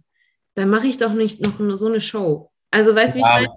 Aber ich glaube, das ist Draymond Green. Also du hast ja gesehen, dass er dann äh, Hype war und sich richtig noch mit der Crowd angelegt hat. Das ist halt Draymond Green. Also ja, das ist ja auch, glaube ich, vielleicht das, was so ein, so, ein, so ein Feuer in deinem Team dann halt auch auslöst. Also für mich war es auch ein bisschen, mhm. äh, ja, so ein bisschen clownmäßig. Ähm, ich meine, man kennt Draymond Green, man kann ihn lieben oder hassen. Ähm, aber ich fand es auch irgendwie äh, ein bisschen drüber. auf jeden mhm. Fall. Aber ich meine, letzten Endes, die Warriors haben gewonnen und äh, Frank Buschmann sagt ja gerne, am Ende kackt die Ente, ne? Also, ja, ja, ja. Umso mhm. mehr hat, muss ich sagen, hat mich der Sieg noch umso mehr beeindruckt. Ich hätte gedacht, ja. nach, nachdem der raus ist, ganz vergessen. Dann ja. hatte ja gerade dann äh, äh, Curry dann auch noch mit seinen Fouls, wo ich mir dachte, pff, kannst du. Ja. Clay Thompson war jetzt auch nicht so überzeugend, sage ich mal, aber dann ist das halt die Erfahrung, äh, dieser Championship Pedigree, ja, ja. Äh, dann in den wichtigen Situationen solche Würfe zu treffen, ähm, wie Clay es dann halt gemacht hat und dann, ja, auf jeden Fall. Ein Wargame. Ne? Ja, da muss ich sagen, da würde ich mir manchmal immer noch so ein bisschen wünschen, dass, der, dass Clay Thompson so eine, der hat manchmal so eine, ich liebe den ja, aber der guckt manchmal zu mir zu negativ. Weißt du, dass der so, der liegt dann, das ist wie so eine Schwere auf ihm, wo ich mir denke, das macht so viel aus, dieser Mindset, dieses positive, hey, wir packen das und so, wo ich mir denke, weiß nicht, der ist dann so über sich, du merkst so richtig, wie gefrustet er ist, wenn er sein Dreier ja. trifft. Der ist so gefrustet ich denke, ja gut, es kann vielleicht ein guter Ansporn sein, aber naja, manchmal ich, weil, ist es so ein bisschen also, mehr Leichtigkeit wieder zurückkommt. Ja, weil ich äh, habe das gestern so, als ich mir Jordan Poole so ein bisschen angeschaut habe, ja. der hat, warte mal, ich öffne mal den Boxscore, was hat der gemacht? Ich glaube 31, 8 und 9 off the bench, glaube ich. Ja, ähm, da hat er gestartet. Ähm, Jordan Poole ja. hier, boah, 31, 8 und 9. Ähm, ja. ja, ist krass. Wahnsinn, weil er so entspannt halt gespielt hat. Also es war nie so, dass er halt in a Rush war, dass er irgendwie gestresst war und hat halt immer einen kühlen Kopf bewahrt. Bei Clay war es zum Beispiel so, dass er halt seine Würfe, also wenn du schaust, fünf mal die Punkte, Stats von, von Clay. Also Clay Thompson hatte 15 Punkte, 6 von 19 aus dem Feld, 3 von 10 Dreier, äh, sonst nichts. Von 0 von 2 Freiwürfen, ne? also Sharpshooter werfen auch mal äh, ein paar Fahrkarten. Ähm, ah.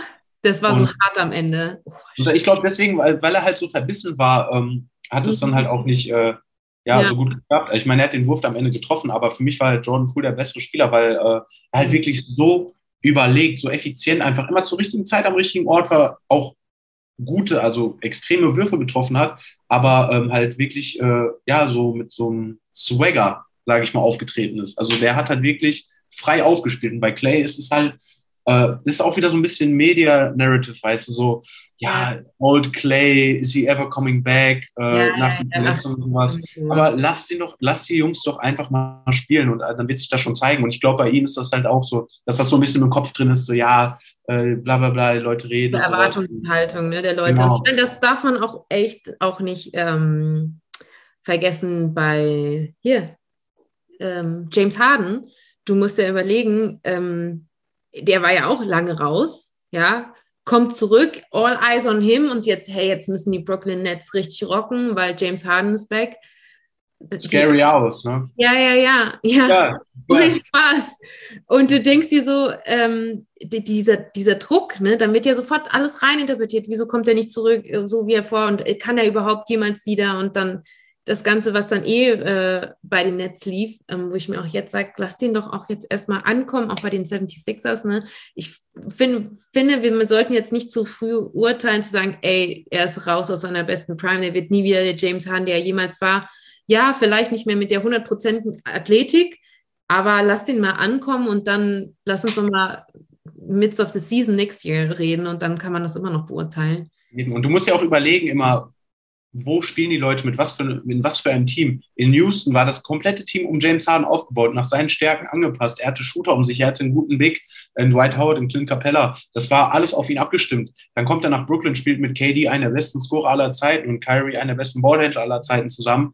Ähm, da ist klar, dass er nicht so wie in Houston spielen wird. Und dann ist es klar, dass er nicht absurde Nummern auflegen wird in der Offensive wie in Houston, wo er dann 36 im Schnitt gemacht hat über eine gesamte Saison. 36 Punkte. Das ist für mich immer noch Wahnsinn wie das überhaupt geht. So, und, und dann, jetzt. Du, ja, und dann äh, konntest du dich nicht mehr gut einspielen, weil dann in äh, Irving nur jedes zweite Spiel erstmal komplett raus war, dann kommt er plötzlich genau. zurück, dann ist er jedes zweite Spiel. Verrückt. Ja, also, also das sehen wir nächstes, nächste Saison angucken und dann, ja. Genau. Okay, was ist dann, okay, wir kommen so langsam zum Ende.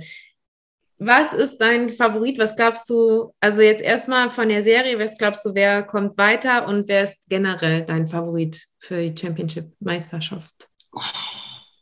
Also ich muss halt sagen, ich hätte echt nicht gedacht, dass Memphis, Golden State, also dass wir jetzt so spät nochmal im Spiel dann, dass Memphis zurückkommen kann. Mhm. Ähm, mit Hinblick jetzt auf die zweite Runde, du hast Dallas gegen Phoenix, was auch eine sehr interessante Runde werden könnte. Meines Erachtens, äh, Miami, Philly wird auch, also ich, ich muss halt sagen, jede Serie, die jetzt kommt, die macht Bock. So, also das wird richtig spannend werden. Ähm, ich glaube, nachdem ich die Box gestern gesehen habe, ohne Chris Middleton, ich meine, Boston hat offensiv kein gutes Spiel abgeliefert, aber wie Drew Holiday, wie Bobby Portis, wie Janis auch, Brook Lopez, wie die alle wirklich äh, ja, performt haben und halt, da sagt man halt so, ne, so never underestimate the heart of a champion. Mhm. Ähm, sehe ich insgesamt, glaube ich, die Box gerade vorne, back-to-back -back zu gewinnen, mhm. weil du musst jetzt überlegen, die haben jetzt den Heimvorteil gegen Boston. Ich meine, mhm. Boston will wiederkommen, aber Chris Middleton, ja, wenn der fit ist, vielleicht kommt er nochmal wieder, je nachdem, wie lange die Serie wird. Mhm. Ähm, ja, das wird, glaube ich, äh, sehr schwer für die anderen. Und äh, in der Serie Warriors Grizzlies, ich glaube, die Warriors werden es in six machen, nicht, vielleicht auch fünf. Ja, weil, sechs, ja, würde ich auch sagen. So, ich meine, Memphis hat letztes Jahr Golden State ja im Play-In rausgehauen, aber ohne Clay und ohne ähm, wie heißt er, ich glaube, Wiggins war dabei, aber Curry war ja auch nicht so ganz fit, der war ja on und off auch. Ähm, ja, ich glaube, Golden State wird es machen, entweder in fünf oder in sechs, ähm, weil halt, glaube ich, auch die Erfahrung da ein wichtiger Faktor spielt ähm, und Memphis halt auch noch äh, viel lernen muss, obwohl, ja, die schon wirklich sehr, sehr, also sehr gut und sehr weit sind auch auf jeden Fall. Mhm. Ja. Und, äh, ich weiß nicht, soll ich hier noch meine anderen Ziel, äh, ja, ja, ja, ja, ich will, äh, äh, nee, mich wird auf jeden Fall noch äh, 76ers äh, Heat. Boah. Also je nachdem, ob Embiid spielen kann, wenn, also ich sag mal so, wenn Joel Embiid die ersten beiden Spiele verpasst und Philly diese ersten beiden Spiele verliert, dann wird Miami in fünf Spielen gewinnen, weil mhm. Embiid wird das nicht, äh, weil Miami matcht sehr gut mit Philly ab. Du hast mit Bam Adebayo auch einen der besten Mix in der Liga, ähm, der auch ansatzweise Embiid nicht in Schach halten kann, aber ihn schon ärgern kann. Mhm. Und äh, ja, Maverick Suns, ich glaube, boah, das könnte eine Seven-Game-Series werden, je nachdem, wie. Ich glaube, das wird so hin und her. Ja. ja, also es könnte, glaube ich, eine All-Time-Serie werden, glaube ich, je nachdem, wie performt wird. Da sehe ich dann Phoenix, glaube ich, wenn es eine Seven-Game-Series äh, werden wird, äh, Phoenix vorne. Ja. Ja. Und halt insgesamt dann die Box. Die, die Mavs sind noch nicht so weit. Ich, nee, ich würde es ihnen wünschen, weil sie, weil sie halt auch Maxi Kleber ja auch einen Deutschen dabei haben. Ja. Ähm, und halt auch wirklich auch mittlerweile gefallen sie mir jetzt ein bisschen besser ohne Porzingis mit Spencer Dinwiddie. Das hat ihn gut ähm, gefallen, ja, denke ich auch. So. Ja. Kann man sich auch gut anschauen. Aber wie gesagt, sind spannende Playoffs, äh, super, super exciting, äh, ja, aufregend und äh, ich freue mich halt. Also ich werde auch, wenn ich, äh, ich fliege Anfang Juni in die USA äh, und da werde ich wahrscheinlich dann äh, ja zu besseren Sendezeiten die äh, Spiele gucken können und da freue ich mich halt auch schon sehr drauf. Ne? Mega, richtig gut. Weißt du auch schon, äh, wo, wo bist du in den USA? Du, du ähm, rum, ne? Genau, also ich äh, mache zuerst ein Praktikum da äh, bei der Combine Academy in Charlotte, North Carolina. Und ja, dann bin ich so noch zwei, drei Wochen ungefähr so ein bisschen so auf ja, Backpacking-Tour durch die USA, sage ich mal. Also ich bin in Indiana, in Chicago, äh, Atlanta und dann zum Abschluss nochmal New York, den Big Apple einmal sehen. Äh, ein Lebenstraum verwirklichen, weißt du, da freue ich mich auch wirklich sehr drauf. Äh, sehr, sehr, lange von geträumt und ähm, ja, ich kann es kaum erwarten. Also ich freue mich wirklich drauf. Also es ist, äh, schöne Zeiten auf jeden Fall, die jetzt kommen. Der Sommer ist ja jetzt auch wieder da. Und, und ja, more life, glaube ich. Äh, das ist ja, du hast gesagt, es ist ja Zeit von den Playoffs, ne? Ja, also von den Finals, glaube ich. Von den Finals, ja. Ah, okay. 2. 2. Juni, glaube ich, an. Ja, mal gucken. Vielleicht mal schauen. Ich ein Finals-Ticket, wer weiß. Ah, wer weiß, ne? Ja, also, genau. Mache ich noch einen Schnapper und bin dann auf einmal live, je nachdem, wo es ist. Ne? So. Ja, also Milwaukee. das ist jetzt nicht so weit weg. Ne? Ja, eben. Also ich bin definitiv, ich go auf, je, ich go auf jeden Fall. Ich go auf jeden Bugs. Ich gehe auf jeden Fall mit den Bugs. Äh, das wird ein Back-to-Back -Back und ich will auch, dass äh, Giannis MVP wird. Das ist mein. Ja, also ich glaube, wenn sie halt auch in die Finals kommen, das auch wieder gewinnen. Ich denke mal, es wird wieder auf äh, Suns Bucks hinauslaufen, weil es, glaube ich, die besten Teams sind, weil mhm. Boston natürlich jetzt wirklich eine Überraschung da rausgehauen hat mit dem Sweep gegen Brooklyn. Ähm, mhm. Du hast Dallas, die halt auch noch recht unerfahren sind. Du hast äh, mhm. Memphis halt, die auch noch lernen. Du hast zwar Golden State, aber wenn ich jetzt überlege, Phoenix gegen Golden State, Phoenix ist für mich, äh, ja, die haben mehr Momentum. Chris Paul ist halt auch echt hungrig, der spielt auch echt Wahnsinn. Ähm, ja, es wird super spannend. Also ich, äh, es sind also Playoffs, wo ich mich schon sehr lange drauf freue. Also. Ja, ja. Ich hatte ja auch, also mein Bracket, ich habe es ja auch ausgefüllt. Ich habe ja auch ähm, wieder Suns äh, Bugs getippt, aber ich bin mir jetzt mit den Suns aktuell noch nicht ganz so sicher. Schauen wir mal. Ja, drauf, also ich sag mal so, ne?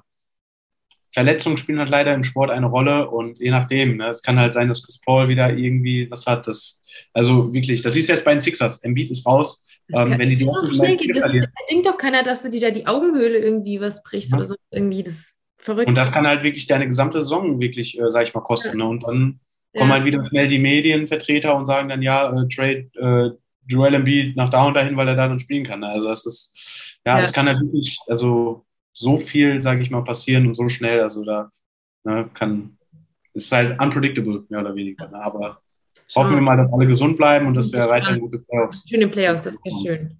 Und äh, Jari, ganz wichtig zum Schluss, wie groß bist du? Ich bin äh, laut äh, Per so 1,91 Meter, 6 foot 3 bin ich gewachsen. Äh, ja, Position? Spielst du? Combo Guard, so 2, 3, ich kann noch den Ball bringen, also so LeBron-like. Oh. Geil. Das ist auch so deine Favorite-Position. Also die spielst du auch, deine Lieblingsposition. Ja, ja, also am liebsten so halt Flügel, also Combo Guard, Shooting Guard, Small Forward, sowas halt immer. Mhm, Macht Was war, deine Saison ist ja gerade durch. Was war so deine Prozentzahlen? Was waren deine Trefferquoten? Trefferquoten, weil da müssen wir jetzt nicht so viel drüber reden. Ähm, ja, also ich bin halt immer, innerhalb der Saison bin ich halt auch gewechselt, dann zum neuen Team und dann weißt du da dann seinen Spot zu finden, das war halt immer nicht ganz ja. einfach. Ähm, aber ich muss auf jeden Fall ein bisschen an meinen Freiwürfen arbeiten, aber das ist halt auch eine Kopfsache. Ähm, und alles andere, dann muss man halt mal nächste Saison schauen. Also, also ich hatte auf jeden Fall jetzt zum Ende nochmal ein paar gute Spiele auf jeden Fall. War auch wichtig fürs Selbstbewusstsein. Und Ja. ähm, ja, diesen Schwung nimmt man dann jetzt natürlich mit in die Offseason, dann ein bisschen an seinem Game zu arbeiten. Ne? So muss sein. Oh, random Side Fact. Ich versuche ja den Podcast heute noch zu droppen. Dann ist das ja aktuell, wenn ihr es hört. Vielleicht morgen Dienstag sind wir zwei beim Paul Gude im Basketball-AT.